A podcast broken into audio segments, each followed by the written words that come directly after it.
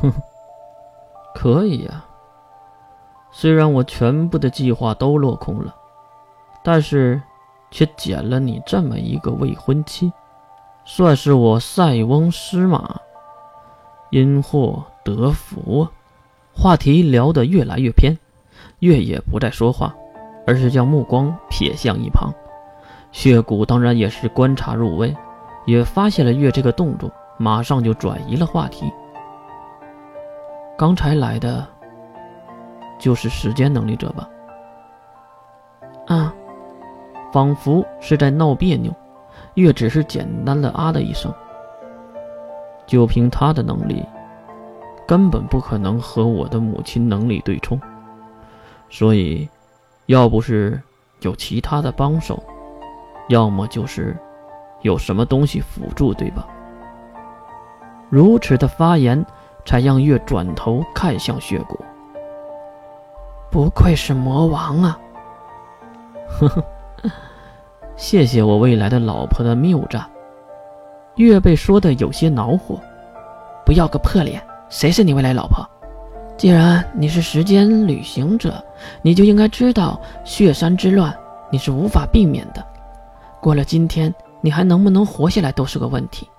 哼，看上去我没过门，就要守活寡了呢。可能越不知道，他越对血骨针锋相对，血骨就越喜欢他。好，我会努力的让你不守寡的。那么最后一个问题，还有啊？血骨指向杀生石隐秘的位置，它是杀生石吧？月当然毫不犹豫的点点头。如果他是杀生石，还叫你小主，你就应该是那个人吧？毕竟万年之前带走杀生石的人，我可是清楚的记得着呢。月早就知道血骨会提起这件事儿，因为这是一切的开端。对，我就是那个去而复返的人，所以。你找我有什么事呢？血骨突然站起身，并推开身后的座椅，来到月的面前，紧接着半跪于地。还请大人复活我生身之母。听到这话，月脸上瞬间的变化，一阵阵厌恶的表情爬上脸颊，仿佛看到了难以形容的恶心事物。你活了几万年了？见过一例死而复生的吗？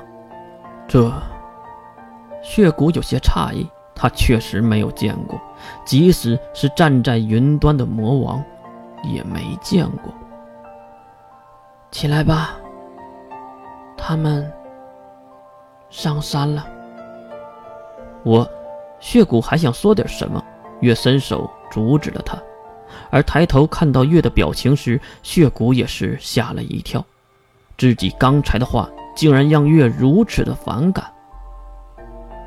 好吧，站起身，血骨走向门口，推开门要离开的时候，留下了这么一句话：“我不着急的。”然后离开了。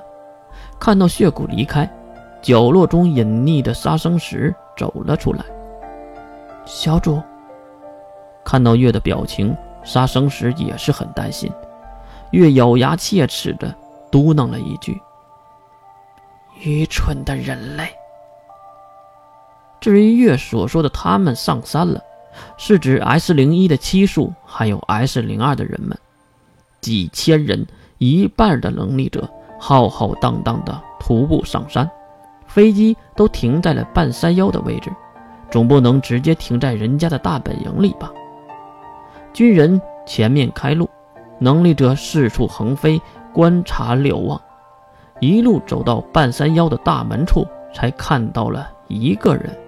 这个人咧着胖嘟嘟的嘴，身上披着黑黝黝的貂皮，富态十足。哎呦呦，可算等到你们了！这天也太冷了。几千人的大部队被一人拦下。就因为在场所有的人都认识他。中间的能力者们走出了代表，是再生魔族的水神伞。哎，原来是艾略特·英童先生啊！您好啊！点头示意，水神伞走上前来，看到有人过来搭话，红胖子抖了抖身上的积雪。哎呀，你们着急上山，我知道，我就不多说废话了呀。应该知道我来干嘛的吧？水神伞马上上前行礼。童先生，您说吧，想留下谁？在艾略特一族无奈的规则能力之下，就算是水神伞也是不想节外生枝。痛快啊，痛快！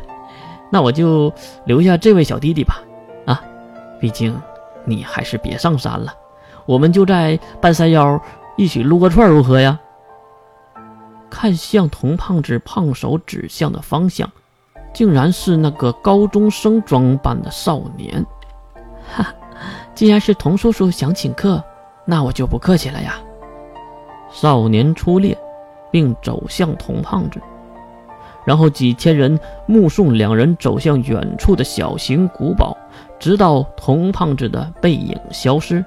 水神伞才喊了一句：“上山。”